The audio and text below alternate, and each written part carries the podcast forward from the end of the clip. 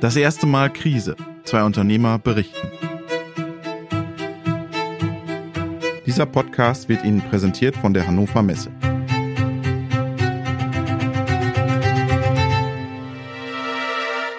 Hallo, liebe Zuhörerinnen und Zuhörer. Das ist die Podcast-Folge Nummer 11 des Podcastes Das erste Mal Krise. Mein Name ist Robert Weber. Wir sind wieder zurück in Weiden bei BAM. Gute Neuigkeiten kamen diese Woche rein bei Marco Bauer. Die renommierte Financial Times kürte das Unternehmen zu den Top 1000 Companies. Bauer freut das, aber kaufen kann er sich momentan davon nichts. Im Gegenteil, er muss erstmal Geld ausgeben, denn die Mehrwertsteuersenkung trifft auch ihn und sein ERP-System. Wenn ich mich nur im äh, Bereich B2B aufhalte, dann könnte es ja gehen. Ähm, sobald ich irgendwo in, in Endkundenkontakt komme, ist es natürlich ein bisschen schwieriger. Also wir arbeiten momentan daran, wie wir unsere Online-Shops umbauen, ähm, wie wir das auch abrechnungstechnisch dann in unserem ERP-System machen können. Ähm, das Schöne ist, dass halt einfach gar keiner irgendwas weiß. Normalerweise hat man auch ein paar Monate mehr Zeit, sich auf eine Mehrwertsteueränderung zu organisieren, aber ja, wenn's wenn's halt schnell gehen muss, dann muss man halt mal schauen, wie man das macht. Äh, also in meinen Augen, es ist, wir, wir hatten es gerade eben von einer halben Stunde eine Besprechung intern und haben eigentlich innerhalb der Besprechung kamen immer neue Probleme auf, weil, also spontan würde ich jetzt mal sagen, es, es Problematischste ist eigentlich, dass wenn es heute bei mir einer auf, auf, auf MyPart ein Bauteil bestellt, das mit PayPal bezahlt, aber ich dem erst im Juli liefere, dann gilt meines Wissens, nicht, dass ich jetzt da was Falsches sage, aber meines Wissens gilt dann bei Leistungserbringung der dann gültige Steuersatz, aber er hat dann jetzt schon den anderen bezahlt. Also ich muss da auf jeden Fall de facto irgendwie Geld zurückfließen lassen.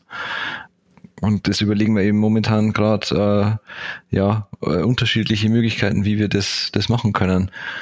Entweder, dass man diese ganzen Vorauskassenzahlungen momentan erstmal rausnehmen, damit man äh, nur noch per Rechnung bezahlen kann und wir dann dementsprechend auch eine Rechnung fakturieren, wenn wirklich die Lieferung passiert, aber da sind wir noch ein bisschen unklar. Aber unser ERP-Systemhersteller hat auch noch, glaube ich, noch keine Lösung, dass es morgen ist, noch ein Termin kostet ein bisschen Geld. Halt, logisch. Er ist skeptisch. Ich bin mir nicht ganz sicher, wie das, ob das wirklich beim Konsumenten ankommen wird. Könnte auch durchaus sein, dass der Handel und die Gastronomie diese, diese Senkung auch für sich als mehr Gewinn nimmt, was, was ich persönlich auch denen ruhig zugestehen würde. Wir hatten ja genügend ähm, Einbußen durch die Schließung, aber ob das dort ankommt, wo es ankommen sollte oder wie es gedacht war, da bin ich mir nicht ganz sicher. Externe Berater müssen jetzt ran. Also irgendwo habe ich gehört, so ein Aufwand ist ein Tag. So ein Manntag von so einem ERP-Berater kostet ja kaum was.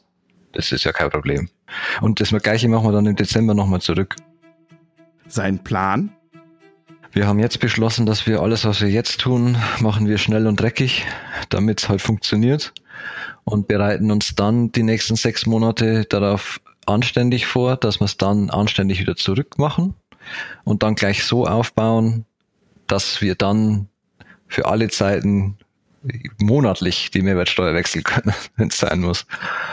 Wir haben es gerade in der Besprechung eben gesagt, wir haben über dieses Thema Mehrwertsteuer halt damals als wir so angefangen haben, haben wir eben geredet, wie wir das aufbauen technologisch. Und die einhellige Meinung war, das ändern die nie.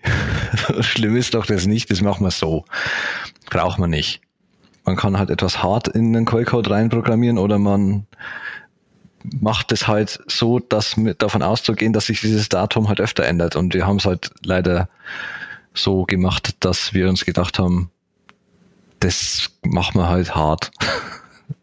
Das, was wir intern machen, das bezahle ich mit Arbeitszeit. Das, was ERP angeht, da muss ich jetzt mal, da muss ich morgen jetzt mal fragen, warum es da kein Patch gibt. Warum muss ich da, warum muss da ein Berater vor Ort kommen? Ähm, da muss irgendein, ja, irgendein File geben, das, das ändert automatisch im ERP und nicht äh, ein Beratertag drauf geht. Und ein weiterer wichtiger Punkt. Es sind jetzt Betriebe in Kurzarbeit. Das sind ja auch Abteilungen wie die Finanzbuchhaltung in Kurzarbeit. Ich bin mir sicher, dass es nicht wenige Betriebe gibt, die jetzt ihre Mitarbeiter wieder aus der Kurzarbeit zurückholen müssen, damit sie das umbauen können, dass das mit der Umsatzsteuer funktioniert. Deswegen ist das in meinen Augen jetzt nicht unbedingt eine, vor allem mit, dass es auch nicht unbedingt beim Konsumenten ankommen wird, für mich eine Überlegung, ob man da wirklich, wirklich zu Ende gedacht hat. Gibt er die Steuersenkung weiter? Ich gebe es weiter. Ich meine, ich habe massig sowieso B2B-Geschäft, da ist es eh egal, was ein durchlaufender Poster ist. B2C-Bereich gehen wir es weiter, weil bei mir gibt es ja nur eine Nettowelt. Dass ich eine Umsatzsteuer bei Privatkunden verlangen muss auf Fertigungsteile, die reiche ich halt weiter ans Finanzamt. Aber ob das jetzt 16 oder 19 sind, ist mir, ist mir egal. Weil das, was ich rauskalkuliere von den Bauteilen, das, das sind ja Nettowerte. Profitiert er am Ende noch? Rechnet er mit mehr Umsatz? Wenn ich ein Hobbybastler bin und ich will einen Drohnenbauteil, ob das jetzt 3% günstiger ist oder nicht, glaube ich, ist egal, weil wir einfach dazu B2B-lastig sind. Ganz Deutschland spricht von der Corona-App. Auch in Weiden, bei BRM, ist sie angekommen. So eine Corona-App zu bekommen, ist ja auch schon, ist ein schöner Auftrag. Also ich wusste nicht, dass ich, ich hätte ja damals, hätte ich das gewusst, hätte ich die Aptoparts GmbH komplett umgeschwenkt und hätte aufgehört, On-Demand Manufacturing zu betreiben, sondern ich hätte eine Corona-App installiert. Da habe ich echt nicht so schnell geschalten. Ich habe es installiert heute Morgen, weil mir tut's nicht weh. Also die Diskussion mit Datenschutz finde ich Schwachsinn. Ich bin bei Facebook, ich bin bei Instagram, ich bin bei WhatsApp. Was soll ich mich da über Datenschutz aufregen? Und ich bin durch meinen Beruf und durch meine Tätigkeit bin ich, ich komme ja mit vielen Leuten in Kontakt. Und das ist ja auch ein Schutz für die anderen. Wenn ich es jetzt wirklich bekommen sollte, dann werden ja die anderen gewarnt. Und ich glaube, dass es ja technisch so sein muss. Da bin ich mir nicht ganz sicher, ich muss es noch durchlesen, aber mir tut's nicht weh ob es dieses Ding da aufzeichnet, äh, die ganzen Bluetooth-IDs der anderen, wenn es jemandem hilft am Ende. Ich möchte am Ende nicht als, als Superspreader äh, tituliert bekannt werden. Viele Unternehmen werben für die Corona-App im Unternehmen. Er auch? Ich habe ehrlich gesagt in der Firma noch keine aktive Werbung betrieben. Ich hatte heute mit mehreren darüber gesprochen, ähm, die mich gefragt haben, ob ich es schon installiert habe. Das sage ich halt ganz ehrlich, bist du bei Facebook, bist du bei Instagram, dann lass dir runter, weil es tut nicht mehr weh als das. Das ist meine persönliche Meinung, aber ansonsten halte ich das wie mit allen anderen Dingen. Jeder soll die Meinung haben und tun und lassen, was er möchte, solange er mich nicht meine Freiheit einschränkt oder meine Meinung verletzt. Corona-App und Steuern. Zwei große Themen in dieser Woche bei BRM. Doch es gibt auch andere Themen ich mache wieder wahnsinnig viel. Ich bediene inzwischen unsere 3D-Drucker jetzt äh, selbst. Ich habe am Wochenende habe ich das erste Mal in meinem Leben einen, einen 3D-Druckjob ausgepackt. Ähm, also habe ihm quasi halt die fertigen Teile aus dem Pulver rausgenommen. Fand ich ja interessant, war auch schön. Und hat er sie auch nachbearbeitet? Nee, das noch nicht. Da hatte ich dann leider keine Zeit mehr dafür. Nee, ähm, ich, ich mache eigentlich so weiter wie bisher, was ich äh, auch schon anfänglich die letzten Wochen auch getan habe. Ich möchte einfach wieder viel mehr auch selber machen, viel mehr einfach das nachholen, was in diesem schnellen Wachstum der letzten zwei Jahre irgendwie vielleicht mal auf der Strecke oder zu kurz geblieben ist. Ähm, ich habe, bevor wir so schnell gewachsen sind, konnte ich jede Maschine in dem Haus hier bedienen und das möchte ich auch wieder können. Wir erinnern uns an Markus acht Wochenplan. Wie steht es da? Man hat schon das Gefühl, dass es wieder ein bisschen dynamischer ist. Ich hatte heute, glaube ich, auch zwei Stunden Termin, wo ich mit meinen Kunden war, wo wir ähm, remote ähm, ein ganz großes Projekt durchgesprochen haben. Und das, das fühlt sich auch wieder gut an. Und also an meinen acht Wochen Plan, das durchzuziehen, dass die Leute wieder aus der Kurzarbeit gehen, äh, zurückkommen, der, der gilt nach wie vor. Ein großer Auftrag winkt im, im ersten Step sind es Prototypen. Das kann ich jetzt aber noch nicht beziffern, aber dann von den, wenn das dann passen würde, sind die späteren Stückzahlen sind, sind auf jeden Fall größer. Wäre auf jeden Fall von der Größe etwas, wenn man das bekäme in der jetzigen Zeit, ähm, wäre das ein, ein guter psychologischer Effekt. Und genauso wie Theo Steininger von Erium verändert auch Bauer das Marketing die letzten zwei Jahre ein wahnsinniges äh, Recruiting betrieben für, für Personalakquise. Und jetzt sind wir momentan dabei, diese ganze Marketingmannschaft oder dieses ganze Thema umzudrehen auf Auftragsgenerierung. Ähm, wir haben ja quasi eine kleine eigene Marketingabteilung im Haus. Das heißt, eine kleine Marketingabteilung. Wir haben jetzt inzwischen sieben Leute, die nur Marketing machen. Das ist für ein Maschinenbauunternehmen mit 190 oder eigentlich, ja, ja, ist viel. Und die bauen wir auch noch weiter aus, weil die machen einen klasse Job, meiner Meinung nach. Und hat, merkt man ja auch, also wenn man in zwei Jahren von 30 Leuten auf 190 wächst, dann äh, und es die Aufgabe der Marketingabteilung war, Leute zu finden oder äh, Personalrecruiting zu betreiben, dann hat das ja anscheinend ganz gut funktioniert. Und jetzt habe ich halt gesagt, jetzt äh, stellen wir keine Leute mehr ein, jetzt möchte ich Aufträge. Und das bauen wir jetzt gerade um. Das dauert halt auch eine Zeit lang. Sowas macht man ja, wenn man es anständig macht, nicht von heute auf morgen, sondern eben Marktanalyse, Zielgruppendefinition, äh, und so weiter und so fort. Und das äh, läuft eben momentan.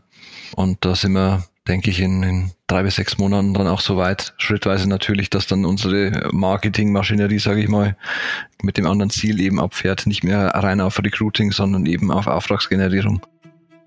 Und die ersten Kunden kommen auch wieder zu BAM. Wir haben ja bei uns intern Maskengebot. Das heißt, wenn, wenn Kundentermin kommt, wir haben ja überall auch verteilt unsere Desinfektionsspender. Ähm, wenn der Gesprächspartner kommt, ähm, machen wir dann immer, fragen wir nach, ob Maske gewünscht oder nicht. Die Abstände halten wir halt ein.